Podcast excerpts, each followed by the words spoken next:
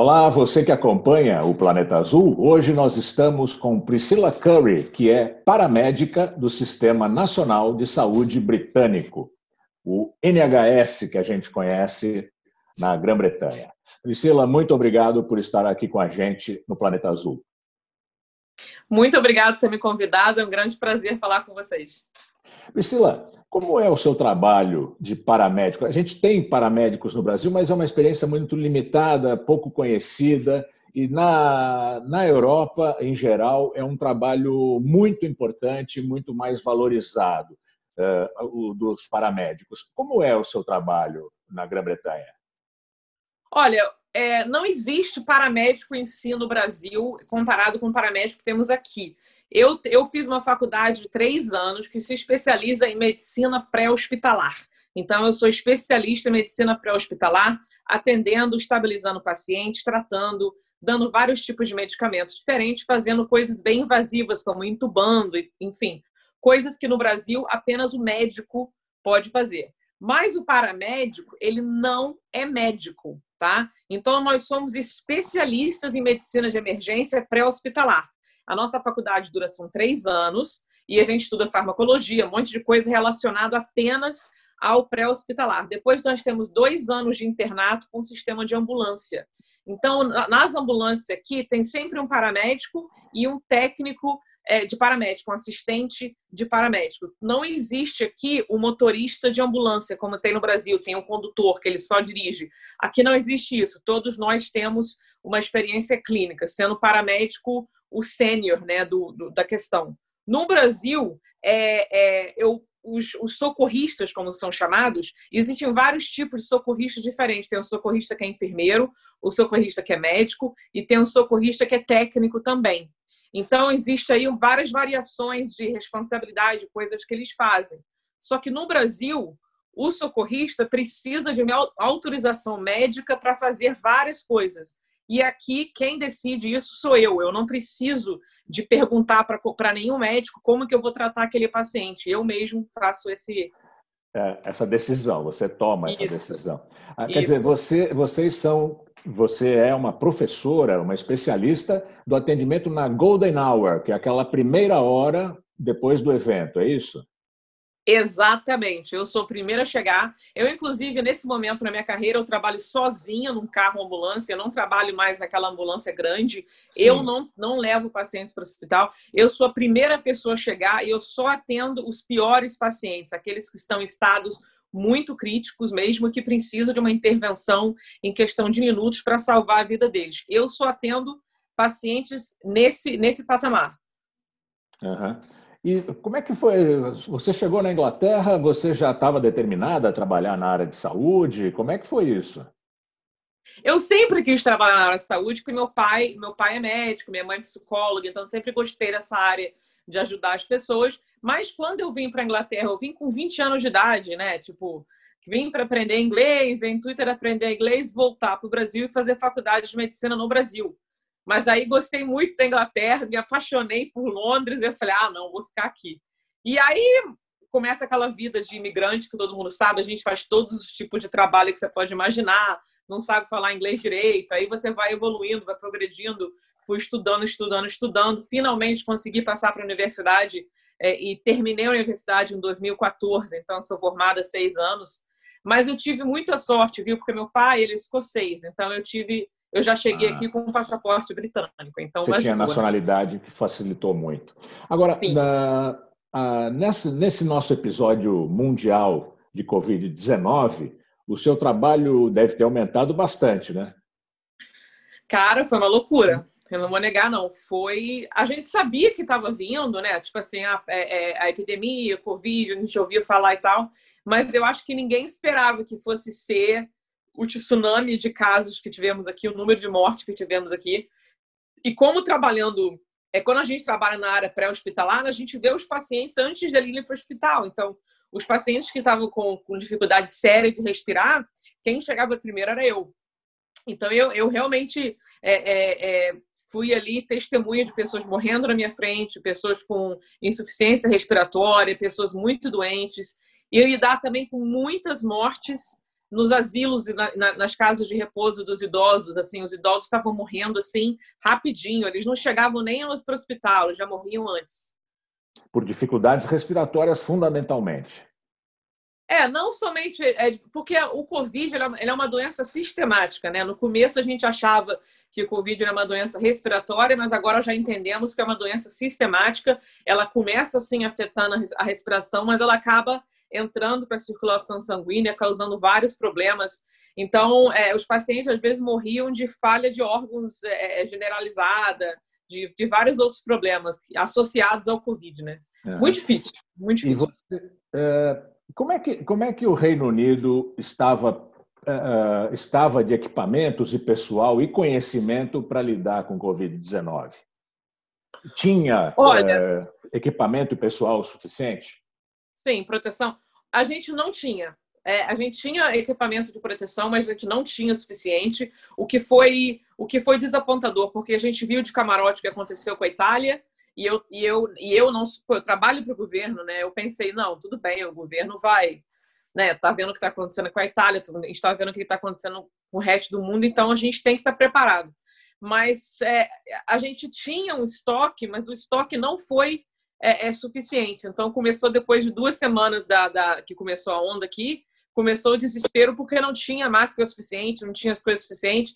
Então não chegou a faltar, assim, não você não via um médico sem proteção, não, não, não é isso. Sim. Mas o que acontecia às vezes no hospital, você ia no hospital e os médicos estavam usando saco de lixo com buraco, assim, sabe?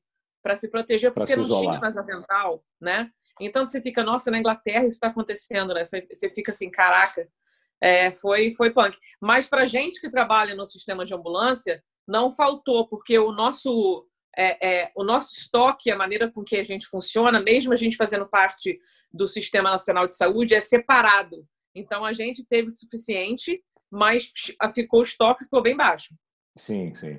E você, os atendimentos, a sua maioria que você fez, é, foi de gente idosa? Sim. A maioria das é o que a gente já sabia. O grupo de risco ele é real mesmo. É, é, o Covid realmente é, é vai afetar esse grupo de risco de uma maneira muito mais acentuada do que qualquer outra é, grupo de pessoas, então nós sabemos já qual é o grupo de risco. Temos agora a, a, obesidade como também sendo um grande fator, e não apenas o obeso, aquela pessoa gorda, não. Se você está 5 quilos acima do peso, que é um sobrepeso, já é aí, já aumenta a chance de complicação do Covid. Isso também já foi comprovado. É, então, é, é, o, o que eu percebi é que a maioria dos meus pacientes eram idosos e eram já pessoas com diabetes, com problema cardíaco, e estavam tendo um gran, grande problema. Eu não cheguei a ver é, nenhum paciente meu novo, né, com menos de 40 anos de idade, via falecer na minha frente, mas eu atendi jovens de 20 e poucos anos, bem doentes, tá? Bem com doentes. Complicações com severas. Complicações sérias, que quando chegaram no hospital tiveram que ser entubados, foram internados na UTI, mas eles tendem a se recuperar justamente porque são jovens e mais fortes. É o que eu falei, os idosos, eles nem chegam no hospital, era uma coisa horrorosa, assim, pegava o Covid, dois dias depois, puf. Uhum. Bem complicado. E você, quanto tempo depois da comunicação para o seu serviço de paramédicos, você consegue che eh, conseguia chegar ao atendimento no local?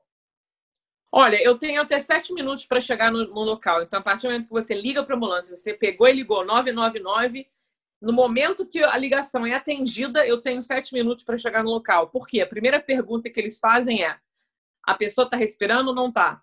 Aí você responde. Se a pessoa não estiver, ou se a pessoa estiver com grande dificuldade de respirar, você vai falar isso. No que você fala isso, a ambulância já é adicionada na categoria máxima, que sou eu que vou lá, e eu tenho até sete minutos. Na maioria das vezes, a gente consegue chegar em até sete minutos. Mas, é, às vezes, chega em 10, 11, depende do, do trânsito e da distância, né? E vocês tiveram aparelhos de respiração auxiliar uh, mecânica uh, em quantidade suficiente? Porque no mundo todo houve dificuldade né, com esses aparelhos de respiração. Tivemos sim, não faltou aparelho de respiração para ninguém, inclusive aqui na Inglaterra, não faltou leito, cama de hospital para ninguém. Todos os pacientes com Covid ou sem Covid conseguiram ser atendidos, conseguiram ser a própria cama no hospital. É, abriram aqui o hospital campanha, é, mas ele chegou, nem chegou a ser usado. Ele chegou a ser usado com capacidade de 5% e acabaram até fechando o hospital porque não houve necessidade do hospital. Então, o sistema britânico de saúde conseguiu o que foi incrível. Não, faltou, não aconteceu o que aconteceu com a Itália, por exemplo, onde houve um colapso absurdo do sistema de saúde de lá. A gente não teve isso. Nós tivemos sim um número alto de mortes, muito alto, muito mais do que do que nós esperávamos, porque é, a gente viu morte na, na casa de aqui tem muita casa de asilo muito uhum. mais do que no Brasil, por exemplo. Aqui é uma coisa impressionante, é, é cultural. É, eles Sim. colocam as pessoas idosas na casa de asilo. Então, tem muito aqui. Então, você imagina uma casa de asilo com pessoas com né, 80 anos para cima, todas com doenças pré-existentes. O Covid entra lá, é uma massacre. Dizima, né? É. Agora, Foi exatamente o que aconteceu. Eh, você está eh, se falando de uma, da possibilidade de uma segunda onda da, da Covid. Vocês têm notado alguma coisa assim na, em Londres, na Inglaterra, no Reino Unido?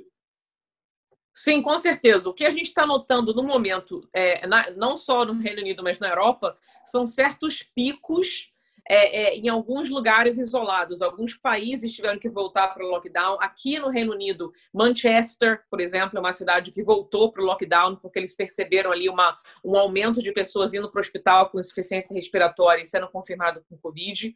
Londres, tivemos bairros, tá? Bairros com uns picos assim, mas parece que está bem controlado. Londres não está no segundo pico no momento, mas nós estamos apreensivos e preparados. O que os experts estão falando é que eles acreditam que Londres vai entrar no segundo pico no inverno. No inverno que o negócio vai complicar. Então eles já estão falando para todo mundo, pelo amor de Deus, toma conta da sua saúde, emagrece, faça exercício, fica com a imunidade forte, porque é bem capaz a gente enfrentar uma segunda onda que vai ser muito mais difícil de conter no inverno do que foi no verão, né? Uhum. Você, você dá aula de, de, de, paramedicina? Como é, como é que chama? É paramedicina? Não, é, eu, fiz, eu fiz faculdade de paramedicina, tá? tá? Eu ensino. Eu tenho, eu tenho minhas redes sociais, a minha rede social é tanto no Instagram como no Facebook, chama Priscila Paramédica Londres, e eu faço vários vídeos gratuitos, é, educacionais, falando sobre vários coisas diferentes. Mas eu também ensino é, primeiros socorros. Então, por exemplo, se você vier fazer o curso comigo, eu vou ensinar você como fazer ressuscitação, como que usa uma máquina de defibrilação, como que faz para desengasgar alguém, como que faz para lidar com sangramentos catastróficos e por assim vai. Ou seja, você vem, passa o dia comigo, eu ensino você a salvar a vida de alguém. E aí eu uhum. dou certificado, mas no momento é presencial. Vamos ver o que acontece no futuro. Priscila, como é que você, você e outros profissionais do Sistema Nacional de Saúde britânico têm ouvido falar da Covid-19 no Brasil? Olha, como brasileira e como aqui bateu primeiro a onda, eu fiquei extremamente preocupada é, com a situação do Brasil, porque eu sabia, cara, se bateu aqui e foi esse desastre, você imagina no Brasil, que é um país muito mais populoso, é um país com uma diferença econômica muito grande, onde você tem favelas, pessoas morando aglomeradas, pessoas com problemas de saúde, carentes. E eu fiquei, meu Deus do céu, vai bater lá e vai bater feio. E foi exatamente o que aconteceu. Então, o que eu tenho tentado fazer nas minhas redes sociais, no meu Instagram, no meu Facebook, é justamente fazendo vídeo educando as pessoas, né? Como que usa máscara, como é que limpa as suas máscaras, como é que funciona o Covid, quais sintomas que você tem que se preocupar, o que fazer se você acha que está com Covid. Então, eu estou sempre tentando educar, porque eu falo, como aqui aconteceu primeiro, eu tento, porque eu nunca, você fica querendo ajudar, porque minha família está toda lá. Eu tenho muitos amigos lá. E eu pensei, cara, a única maneira que eu posso ajudar de longe é justamente educar as pessoas sobre o Covid, mas sem o pânico, porque o pânico gera o caos e o caos destrói tudo, né? Então eu sempre falo com as pessoas, né? O Covid está aí, mas não é fim do mundo. Vamos. É, o, pânico, o pânico não se baseia em informações científicas, né? Exatamente. O problema é que tem muito fake news. O que é o fake news? São as mentiras, né?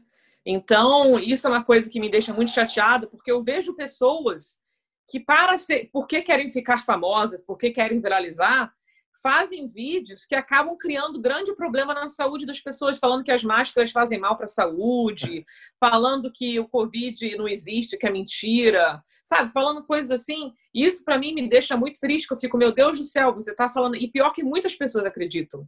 Né? Então, tem essa batalha minha também contra as mentiras. E às vezes chega para mim os vídeos, aí eu faço outro vídeo, gente, não acredite nisso, não é verdade. E papapá. Porque hoje em dia, não sei se você já percebeu, né? Todo mundo virou cientista e todo mundo agora é um expert em Covid, né? E todo mundo Mas quer ser famoso. Que...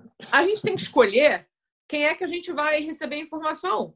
Né? Você tem que seguir informação de pessoas que realmente entendem do assunto, que estão tratando pacientes, que tem, por exemplo, eu trato os pacientes com Covid, eu sou formada em paramedicina, que é uma universidade de ciências, e pô, eu sei um pouco do que eu estou falando, né? Aí você vê uma pessoa que geralmente é uma blogueira que ensina você a fritar ovo, agora virou virou a expert em Covid. Eu falo, cara, não! não é assim. Agora, Priscila, você, uh, foi bom você falar isso. Uh, vocês receberam algum treinamento especial, algumas aulas sobre Covid, ou já o preparo que vocês tinham foi suficiente? Como é que foi isso? Foi uma situação não, nova, né? Sim, a gente recebeu. O que aconteceu? Aqui, é, é, quando o Covid bateu, a gente teve um, um, no NHS também, no sistema de, de ambulância, a gente teve um, um conselho que manda e-mails para gente, praticamente na hora, na época da, da crise, era tipo quase todo dia, dizendo para a gente as últimas notícias, as últimas coisas acontecendo, para manter a gente a par, falando sobre o vírus, como nos proteger, aquela coisa toda. Assim, muita informação, muito. Eu não conseguia nem ver tudo, porque era muita, muita informação uhum. chegando. E a gente também recebeu uma máscara Bom, foi, de, foi depois do nosso pico, né? Que foi um pouco, um pouco cômico, né? Que depois que acaba o pico, a gente recebe aquela máscara monstro. Mas eu recebi uma máscara que parece o Darth Vader. Você sabe quem é o Darth sei, Vader? Sei, aquela preta, é né? É, uma Nossa. máscara preta com um negócio aqui, com dois filtros aqui. Uhum. Eu parecia um, um, um, monstro, assim, um negócio Sim. surreal. E aí, tá. bom, eu tenho essa máscara super poderosa aí. Se tiver outra onda, eu vou, vou, só vou atender pacientes com ela. Mas a gente está tá bem mais preparado agora do que a gente estava é, na, na, primeira onda, né? Mas é apreensivo. Sabe por que, que é a pior coisa? É ah. o emocional. Emocional. É muito Você difícil. diz do profissional ou do, do, do, do paciente? Do profissional. Do paciente, é óbvio, mas do profissional. Porque ah. uma coisa, uma coisa é eu lido com morte semanalmente, tá? Todo, toda semana eu lido com morte, faz parte da minha profissão, eu converso com as famílias, a gente morte de criança, de adulto, de dó. Eu, eu, tô, eu tô acostumada a lidar com isso, tá? É fácil, claro que não, mas. É treinada para isso. Exatamente. Nós estamos treinando para isso. Agora, ninguém treina você a fazer cinco mortes diárias, né? Como é que é, é isso? É pesado, né? É, é muito pesado. Eu fiz quatro plantões e, pô, eu tava na minha morte 17 no quarto plantão, eu comecei a chorar. Eu chorei, chorei, não na frente do, da família, eu, eu, eu, fui para o meu carro, mas eu chorava, porque fica assim, gente, porque. O que está acontecendo, toda, né? É muito. Toda vez que você fala para uma família, né? Sinto muito, a gente tentou salvar, não deu. Né? Toda vez que você fala isso, um pedacinho seu fica ali, sabe? Claro. Porque tem a empatia, né? o carinho que você tem. Você, ninguém escolhe fazer o que eu faço porque não gosta de pessoas. Pelo contrário, eu amo o ser humano, quero ajudar, quero salvar. Então, você se sente um pouco derrotado, você sente, poxa, será que poderia ter feito alguma coisa diferente? Aí você tem que dar aquela notícia. E cinco vezes ao dia, chega uma hora que você, cara, não aguento mais. Tipo assim, não quero mais isso. Chegava em casa chorando, assim, falei, cara, não, não dá mais. Então, teve muitos meus colegas que, que não, não trabalhar. Eles tiveram que ficar aí uma, duas semanas em casa, recuperando o trauma psicológico da quantidade de morte que nós presenciamos, que ninguém te prepara para isso é, deve ter atingido os, os profissionais de saúde e as famílias dos profissionais de saúde, né? Todo mundo envolvido, né? E o pior, eu não sei como é que está hum. sendo no Brasil em relação a isso, mas o pior é que as pessoas que morreram de Covid, elas não podiam ter um velório normal. Elas eram na mesmo dia, tá? Então, por exemplo, se, se a sua, sei lá, irmã, tia, mulher, mãe morreu, é, em questão de duas horas, chega uma van na sua casa, embala o seu ente querido. Você, depois que o seu ente querido falece, eu não posso deixar você tocar nele, não posso deixar você entrar na sala que, ou quarto que a pessoa tiver. Esse, esse, esse grupo especial chega, embala o corpo, fica parecendo uma bala de coco, embalado, embalado, Sim. parece uma múmia, tá? Sai dali e vai direto para o crematório, a família só recebe depois as cinzas. Isso é horrível. É horror, né? É um horror. É, é, é, é coisa de filme de, de terror, assim, na minha opinião. Porque, cara. Muito triste, muito triste. É, é surreal, é surreal. Eu nunca imaginei que eu fosse passar por uma coisa dessa, que eu estaria entrando na casa de alguém. Parece aqueles filmes, né? Contágio. Não sei, quando a gente, sim, quando a gente sim. era mais novo, tinha esses filmes de fim de mundo. E eu é. entrando é. na casa da pessoa com máscara, óculos, duas luvas em cada mão, com aquele macacão cobrindo meu cabelo, eu parecia, eu parecia um, um, um, um que estava indo para a lua, né? Eu fico, gente, que viagem isso. Mas é. E como é que você lidava com essas pessoas? O que você falava para elas? Ou o que você fala ainda, né? Cara, é, primeiramente, até agora, quando eu vou atender os pacientes, leva um susto, né? Porque é, quando, quando chega na minha tela do meu, do meu carro, tem um computador e aparece na tela onde eu vou, quem é que eu vou atender, o que está acontecendo. E quando vem suspeita Covid, dificuldade respiratória, é, eu vou toda toda paraquetada, né? Então eu, eu toco a campanha pessoal e leva até um susto, né? Porque você mal reconhece que é um ser humano embaixo. Olha, pior que o negócio é quente. O, o, o filme, engraçado, os atores Sim. do filme estão sempre lindos, assim, né? Ah. Com aquele. Não, a vida você real. Transpira. Você fica, você fica desmilinguido. É, é suor que cai, você não consegue. Tá. É uma coisa horrorosa. Cara, não, é, é, surreal. É surreal. Você Tem que tá, rir você... quando chorar. É, claro. Você é, você está toda paramentada. E o que, que, são esses equipamentos no seu no seu uniforme? Ah, uma tesoura. Uniforme. Uhum. Isso aqui é uma, é uma tesoura especial. Sim. Não sei se dá para, não sei se você dá, consegue ver, ela é curvada. Dá para ver bem.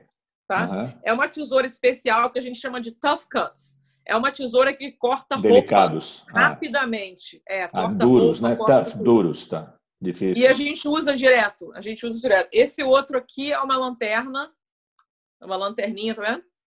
Para ver reação pupilar, essas coisas? Pra, é, faz, ajuda com várias coisas. E aqui tá. é uma caneta mesmo. É tá porque certo. eu tô sempre no meu uniforme, eu deixo. E aqui uhum. tá escrito paramédico, tá vendo? Tá. Paramédico tá e aqui, aqui o London Ambulance Service. Tá bom. É tipo uma farda, a gente usa uma Sim, farda para trabalhar. Para identificar vocês. Isso. Tá bom, Priscila. Eu agradeço muito a sua presença aqui, a sua simpatia e as coisas boas que você nos ensinou aqui no Planeta Azul. Te agradeço muito. Obrigado. Qualquer coisa é só chamar. Tá bom. Nós conversamos aqui no Planeta Azul com a Priscila Curry, simpaticíssima paramédica do Sistema Nacional de Saúde Britânico. Tchau, Priscila, muito obrigado. Tchau.